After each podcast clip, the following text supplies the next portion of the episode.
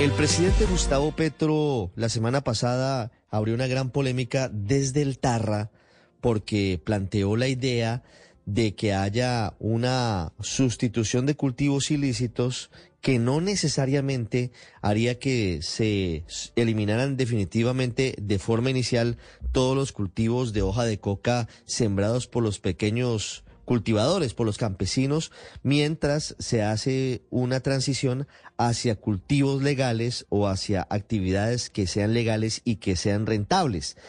Decisión que tomó eh, de alguna manera negativamente los Estados Unidos, o al menos con una serie de advertencias diciendo que tenía que haber muy claramente una época de transición y también que no podría ser algo definitivo por cuenta de que esto podría abrir puertas indeseables al negocio del narcotráfico. En todo caso, todo esto está en el marco del planteamiento del nuevo enfoque en la lucha contra las drogas del presidente Gustavo Petro. Él nombró recientemente como director del Programa Nacional Integral de Sustitución de Cultivos de Uso Ilícito, el famoso PENIS, al economista Felipe Tascón Recio, que nos atiende a esta hora. Doctor Tascón, buenos días. Buenos días a todas y a todos. Doctor Tascón, ¿hoy el PENIS está funcionando? Sí, ¿por qué me pregunta eso? Lo pregunto porque las críticas que se hicieron en los últimos meses y en los últimos años eran justamente a que ese programa de sustitución de cultivos de uso ilícito no había sido efectivo para llevar a cabo su objetivo final. Bueno, eso tiene razón y allí hay un elemento clave para entender esto y es el centralismo. Eh, Toda la contratación en los últimos años ha sido una contratación centralizada eh, a través de también los programas han sido asistencialistas y la evidencia es que no ha funcionado. Si bien se ha invertido un número grande de, recursos, esta intermediación, esta inter, eh, centralización ha hecho que los recursos no lleguen a los campesinos, a las comunidades afros o indígenas que cultivan coca para cocaína, que de eso se trata precisamente el objetivo del programa, de encontrar alternativas. Y en ese sentido, pues tenemos que hacer unos cambios. El fundamental, el que anunció el presidente en el TAR. Ese cambio ¿Cómo podría materializarse, eh, señor eh, director del PENIS Felipe Tascón? ¿De qué manera se podría aplicar en la práctica esto? ¿Y qué significaría esto? ¿El Estado compraría los eh, el producto de los cultivos de hoja de coca temporalmente a los campesinos o cómo están pensando en adelantar esa transición que sea suave como su nombre indica para evitar eh, un golpe drástico al bolsillo y a, la sostenibilidad al sostenimiento de los campesinos mire eso es reconocer una realidad. Lo que ha pasado en los últimos años es que aunque teóricamente había la obligación estipulada en un cambio que se hizo en el acuerdo de paz firmado en el Teatro Colón, algo que no existía en, lo firmado en Cartagena, que era la prohibición de que hubiera inversiones siempre mientras hubiera matas. En términos prácticos, en el territorio, eh, cuando ha habido levantamiento de las matas, pues han resembrado en otras zonas por los retrasos y por el incumplimiento del Estado. El incumplimiento del Estado ha generado que las siembras crezcan. Lo que estamos planteando, lo que planteó el presidente, es reconocer eso y es reconocer una realidad. En el propio Tarra yo lo ilustré con la con una usando el ejemplo de que cuando Tarzán va volando en la selva nunca suelta el, el bejuco del que va agarrado hasta que no coge el siguiente. Eh, en el término de estos campesinos que sobreviven con, eh, se arriesgan a la economía ilegal para poder eh, sobrevivir, no van a coger el nuevo bejuco, no van a soltar el viejo bejuco ilegal mientras no tengan garantizado un bejuco legal, que son los proyectos nuevos dentro de economías legales que necesitan todo el apoyo del Estado. Por eso hemos definido que nosotros, la tarea que nos encomendó el presidente es que seamos una avanzada del Estado en unos territorios donde el Estado no existe. Lo real es que el Estado no existe. Yo en, en la previa del Catatumbo, yo estuve una semana antes haciendo recorridos para garantizar eh, la asistencia de todas las organizaciones campesinas que hay en el territorio. Y, y uno puede recorrer perfectamente desde, entré por Ocaña y fui hasta La Gabarra y después regresé al Tarra. Y de Estado no hay. la, uno no ve eh, la presencia mucho menos del Estado central. Hay la presencia de algunas escuelas, mal dotadas, con, donde les llega tarde los, salarios a los maestros, lo mismo en el caso de la salud, unas pésimas carreteras, en buena medida muchas de esas carreteras han sido hechas en mingas de los propios campesinos, porque el Estado los tiene abandonados y mientras no suplamos eso, no hay manera de que el de que esa necesidad que ellos tienen de meterse en un tema ilegal para sobrevivir se supere. Esa es la realidad. Decir que legislar diciendo que necesitamos que primero levanten las matas para que haya cualquier inversión es suponer que ellos son cuerpo glorioso y que no van a y que van a sobrevivir sin sin ninguna fuente de ingresos mientras el Estado llega con, con, alguna, con algún desarrollo. Entonces lo que ha dicho el presidente es que tenemos que reconocer esa realidad y no quiere decir que eso es eterno, sino que tenemos que acelerar esa presencia del Estado para poder que, que la cuestión se supere y ellos tengan oportunidades legales. Sí, esa es la idea, que tengan oportunidades legales. Pero en la transición, doctor Tascón, ¿qué se haría con la hoja de coca que ellos cultivan? ¿Quién se las va a comprar para que no pierdan el sostenimiento? ¿O se va a permitir que se la sigan vendiendo a los productores de Mire, cocaína? Está en valoración eh, la posibilidad de que haya compras, pero siempre y cuando nosotros establezcamos mecanismos de transformación. Los usos legales de la coca son enormes. Si la hoja de coca es una... La coca es una planta que tiene 14 principios activos uno de esos es la cocaína y por la por ese uso se ha desechado los otros 13 eh, principios activos que, que tiene la hoja de coca. La hoja de coca sirve ahí todo hay una empresa pionera que la conocen muchos con los procesamientos alternativos de la hoja en Colombia, que es desarrollada por los indígenas de el resguardo caucano de calderas, Cocanasa. Hay otros emprendimientos de transformación legal en usos medicinales y alimenticios con harina, el mambe, que se conoce en todas partes. Pero hay otros elementos que tenemos que empezar a impulsar. Hay investigaciones desarrolladas en la Universidad Nacional, de investigadores de la Universidad Nacional con sede en Palmira, egresados de allá que han desarrollado alternativas para alimentación de, animales, eh, ver las posibilidades del uso también en, en gas. Vamos, estamos en todo eso para hacer esa transformación, al tiempo que se desarrollen otros productos que le permitan los ingresos. Pero el secreto de todo esto es que no puede ser la sustitución de una mata por otra sino que hay que hacer reemplazar todo el proceso productivo. Y en términos prácticos, la hoja de coca tiene una ventaja enorme sobre otros productos del agro colombiano. Si usted se olvida del carácter ilegal, lo que tiene que ver claramente es que es un producto que se procesa en el campo, que tiene una eh, precaria industrialización, pero industrialización en su transformación en el campo y cualquier producto alternativo nosotros tenemos que impulsar lo mismo, es decir, tenemos que industrializar, desarrollar el campo para poder precisamente encontrar esas alternativas legales. Sí, doctor Tascón, y tenemos eh, coca de sobra, porque según el último reporte, los cultivos crecieron de 143 mil hectáreas a 204 mil de 2020 a 2021. Pero ¿de dónde va a salir ese dinero? ¿El gobierno las va a comprar? y, y en Es decir, ¿tienen algún plan ya específico de lo que van a hacer con esa coca? Yo no le he dicho eso, es decir, eso está en estudio.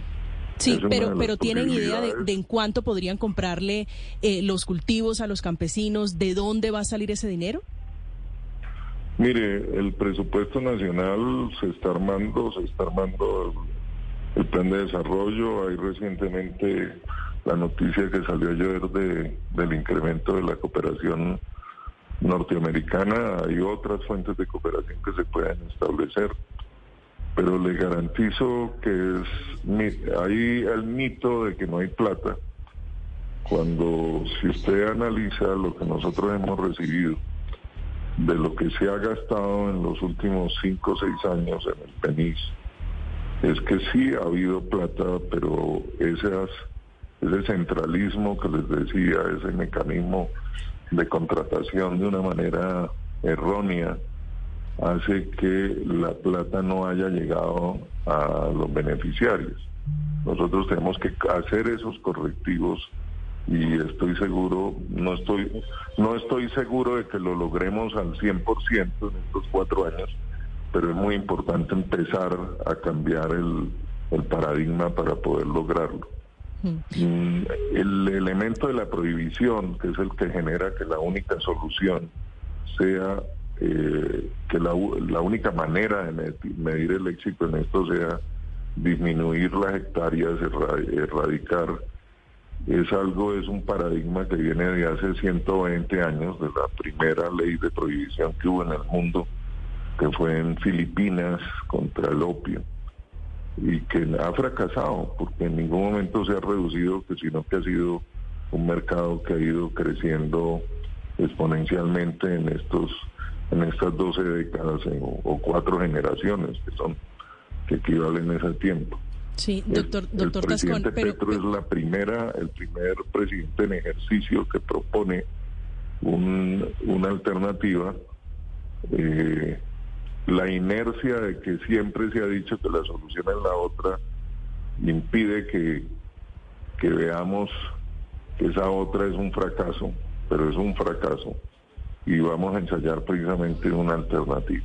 De eso se trata esta política. ¿Tienen, ¿tienen ustedes, eh, doctor Tascón, idea de cómo va a funcionar en la práctica los dos cultivos paralelos? Digo, el de coca y algún cultivo lícito, en, eh, por ejemplo, en el departamento norte de Santander, el cacao. ¿Y quién va a medir si eso no es rentable uno frente al otro?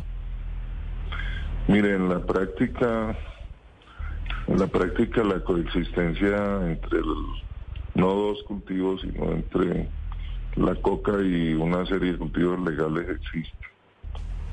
Eh, tampoco se puede decir que esos son áreas en donde no se produzca sino coca.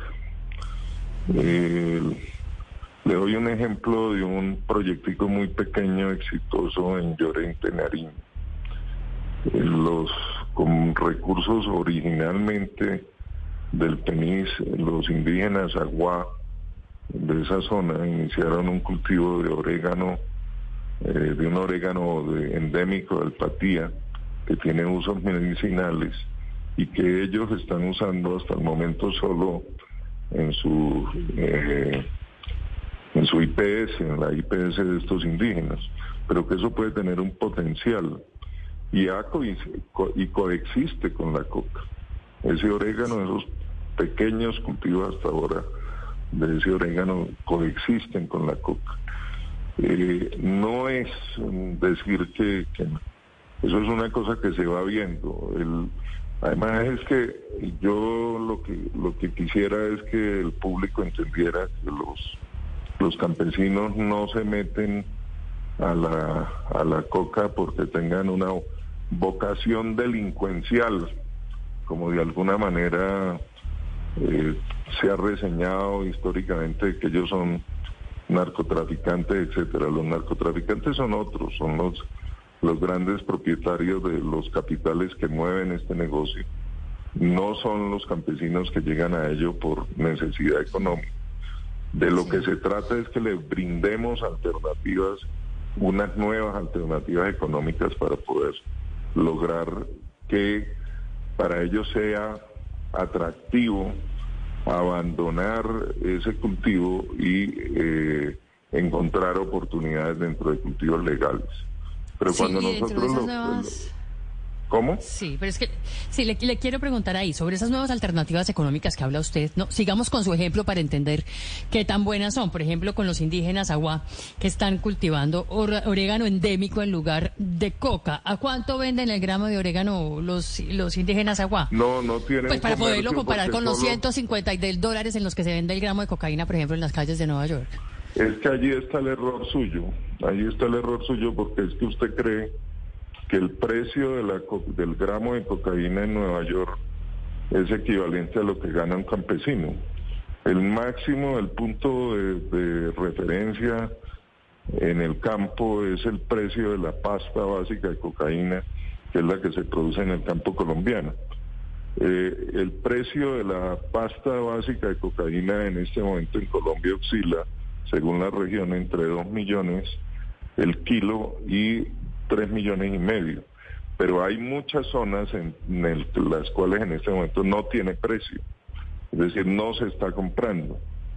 Eh, hay una crisis de sobreproducción y una crisis de monopolización de lo que se llaman los cultivos industriales, que los narcos invierten en, en todo el proceso y dejan de comprarle al campesino. A nosotros nos interesan los campesinos y encontrarle una alternativa. No estamos compitiendo contra los 150 dólares que usted dice que está el gramo en Nueva York, sino estamos compitiendo contra los dos o tres millones que ganan por la pasta básica. Es decir, es, un, es algo muy distinto. Asimilamos que eso se transfiere completamente al campesino, ¿no? El campesino, cuando le va bien, llega al 1% del precio final que tiene la cocaína. Sí, es, es, cierto y es uno de los grandes asuntos que debe entenderse para conocer cuál es el eslabón más débil de la cadena en medio de lo que significa la muy rentable venta de cocaína en los mercados del mundo, pero al final el campesino termina llevándose una muy pequeña parte que apenas le da para subsistir. Doctor Tascón, una pregunta final muy concretamente. ¿Cómo va a apoyar Estados Unidos este plan de transición hacia cultivos lícitos, legales? Mire, nosotros creemos que Estados Unidos puede ser un aliado enorme en el sentido de que lo que tenemos, si la, si la meta es industrializar el campo, nosotros buscaríamos, y eso pues es de lo, dentro de las cosas que tenemos reuniones programadas que se vienen hablando, que lo estamos trabajando, para que ellos nos ayuden con transferencia de tecnología. Yo he dado algunos ejemplos, por ejemplo, la conectividad de estas regiones. Si nosotros vamos a montar empresas industriales en regiones aisladas, pues necesitamos la conectividad, necesitamos internet en zonas donde no la hay, eh, necesitamos desarrollar... Eh, eh, por ejemplo, tractores concretamente, un tema muy, muy tangible que podríamos hacer y inversión que se puede hacer con tecnología de ellos para que nosotros produzcamos pequeños tractores que se adapten a las condiciones de las zonas de cultivo para hacer los desarrollos alternativos. Ellos pueden ser un aliado enorme en este proceso de industrialización la meta que nos ha puesto el presidente Petro. Eh, y que hay que hacer un reconocimiento entre todos, entre los colombianos, los norteamericanos, toda la comunidad internacional, que la política que tenemos en este momento, que no empezó con Pablo Escobar, sino que en la práctica empezó, no empezó contra Pablo Escobar, sino que empezó en eso que les narro de Filipinas hace 120 años, pues es un fracaso. Entonces ensayemos una nueva y en esa nueva es brindarle oportunidades a esos cultivadores para que cultiven algo de lo que puedan vivir y que sea legal y que tenga mercado, que tenga salida, que pueda procesarse en el campo, eh, igual que se hace con la coca. Doctor Tascón, muchísimas gracias. Gracias a ustedes. When you need mealtime inspiration, it's worth shopping Kroger, where you'll find over 30,000 mouthwatering choices that excite your inner foodie. And no matter what tasty choice you make, you'll enjoy our everyday low prices, plus extra ways to save, like digital coupons worth over $600 each week. You can also save up to $1 off per gallon at the pump with fuel points. More savings and more inspiring flavors make shopping Kroger worth it every time. Kroger, fresh for everyone. Fuel restrictions apply.